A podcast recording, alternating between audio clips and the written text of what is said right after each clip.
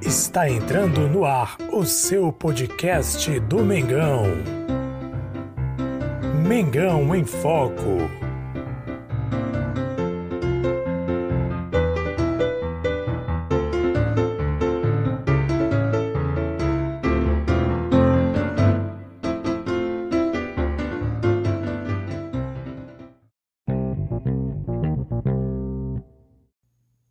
Salve, salve nação rubro-negra, Jesus mais uma vez com vocês.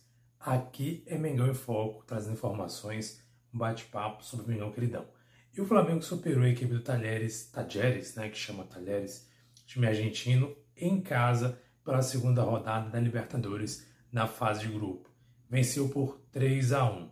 Bem, o time jogou bem, jogou com vontade, jogou com raça, buscou o resultado conseguiu obter o resultado positivo, que foi o placar por 3 a 1 tendo aí a sua segunda vitória no segundo jogo, já se isolando como líder do grupo 1, já que o Tajeres, né, o acabou ganhando o primeiro jogo contra, contra a Universidade Católica, venceu o jogo contra a Universidade Católica, tinha três pontos e veio contra o Flamengo e acabou perdendo. Assim, o Flamengo é o único time nesse momento a ganhar dois jogos no grupo, no seu grupo e se isolando, né, isolando-se aí na, na, na fase de grupo como o primeiro colocado no seu grupo. Bem, nação, vamos comentar um pouco sobre o jogo, destaques individuais da partida, como sempre, tentando resumir ao máximo para não falar muito aqui, não tomar muito seu tempo. Se você acompanha através do YouTube, inscreva-se no canal, ative o sininho, deixa o joinha, se acompanha pelo Facebook, curta a nossa página para seguir a gente, acompanhar. Segue também no Instagram, arroba Mengão em Foco, tudo junto, sem acento. Se acompanha no podcast, não esquece de favoritar o nosso podcast para não perder nenhum bate-papo sobre Mengão Queridão. Afinal de contas, Aqui é Mengão em Foco de torcedor para torcedor. Bem, nação, destaques aí para o Flamengo, né? Começou jogando contra a equipe Talheres, tomou um susto no início, porém conseguiu dominar boa parte do jogo, principalmente no primeiro tempo. No primeiro tempo o Flamengo foi soberano, foi superior contra a equipe Talheres e numa jogada, no lance individual do De Arrascaeta, ele acabou sofrendo um pênalti dentro, ele foi derrubado dentro da área pelo defensor da equipe Talheres derrubando o Arrascaeta dentro da área numa jogada individual onde que ele estava procurando espaço para chutar para o gol. E aí acabou sendo calçado pelo jogador do time argentino. E o juiz marcou pênalti, o Gabigol foi lá e converteu com a categoria de sempre, abrindo o placar, fazendo 1 a 0 para o Flamengo. Everton Ribeiro, após uma boa articulação ali, João Gomes, Everton Ribeiro, João Gomes, por sinal, mais uma vez jogando muito bem. Everton Ribeiro é, chutou de fora da área, fez um belíssimo gol. E olha, não foi só pelo gol, não, hein? Everton Ribeiro jogou muito bem. Nos últimos jogos que ele tem atuado, digo isso não com Paulo Souza especificamente, né? Não com Paulo Souza especificamente, mas também com os demais técnicos anteriores, aí o Renato, por exemplo, e o Rogério, na minha opinião, um dos melhores jogos, jogo, um dos melhores jogos que ele jogou até agora, um dos melhores jogos, se não o melhor dos últimos jogos que ele tem participado. Né? Ele tem caído muito de rendimento, mas o jogo de hoje ele foi muito bem. A gente coloca outro questionamento. Será que a questão da escalação ajudou muito também o Everton Ribeiro? Será que a escalação, será que o posicionamento do time em campo ajudou muito o Everton Ribeiro? Porque o Flamengo entrou em campo com a seguinte formação. O goleiro Santos teve sua estreia no jogo hoje, né, contra a equipe do Talheres. E, por sinal também, atuou muito bem, fez boas defesas, muito seguro, saída de bola muito boa, de muita qualidade realmente Santos.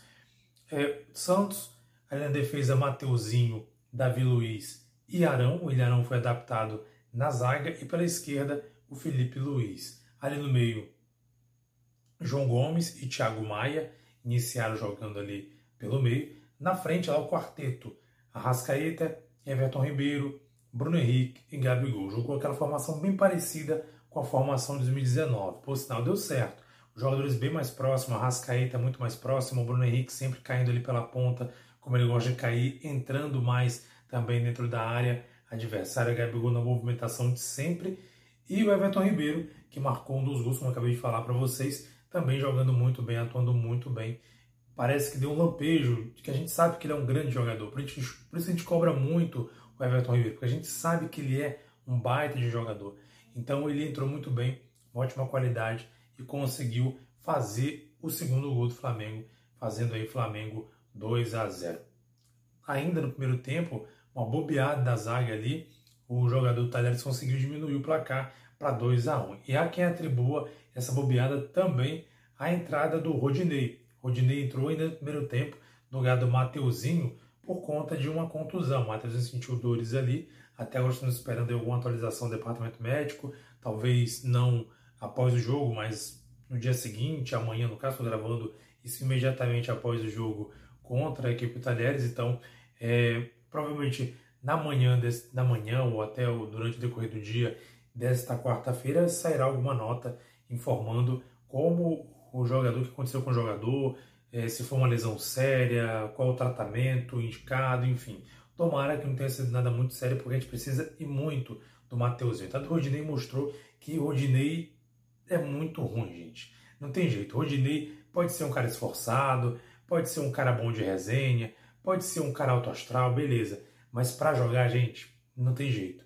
Muito fraco mesmo, atuação fraquíssima do Rodinei. Inclusive, ele expôs ao lado direito do Flamengo, que é o lado esquerdo do adversário, e por muito pouco a gente não tomou ali alguns, algumas, alguns lances ali que puderam ali originar em gol perigos contra o Flamengo, justamente do lado do, é, do lado ali do Rodinei.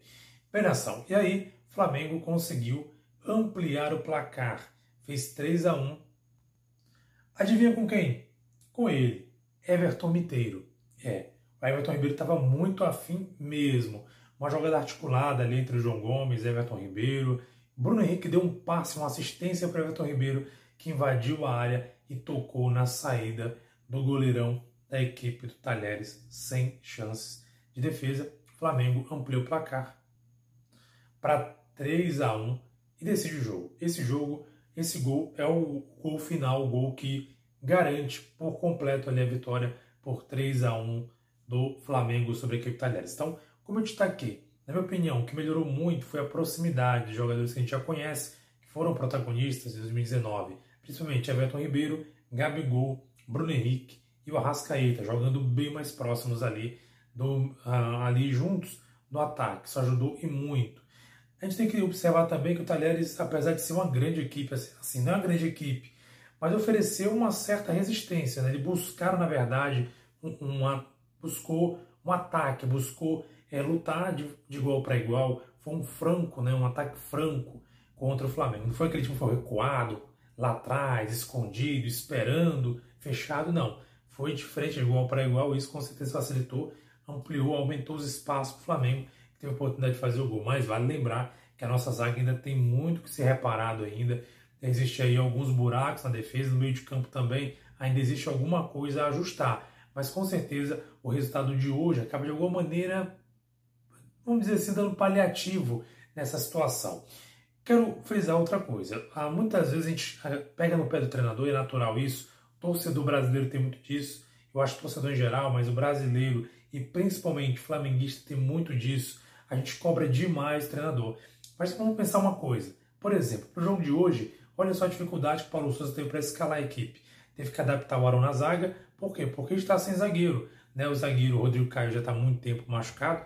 Voltou a treinar com bola esta última semana. O zagueiro Pablo, que chegou agora também, já chegou lesionado e já, já chegou, logo chegando, se lesionou e também está em tratamento médico, já está na fase de transição também, tanto ele como o Rodrigo Caio estão em transição. A qualquer momento, inclusive, há expectativas que talvez Pablo possa estrear no final de semana contra o São Paulo pela segunda rodada do Campeonato Brasileiro. E o Fabrício Bruno, que vinha atuando muito bem né, durante o Carioca e jogando os demais jogos, acabou se machucando. Infelizmente, teve uma lesão também e se encontra afastado. Ou seja, gente, olha só a situação do Paulo Souza. Ele praticamente está sem zagueiro. Por isso, Gustavo Henrique também, que se machucou no jogo passado.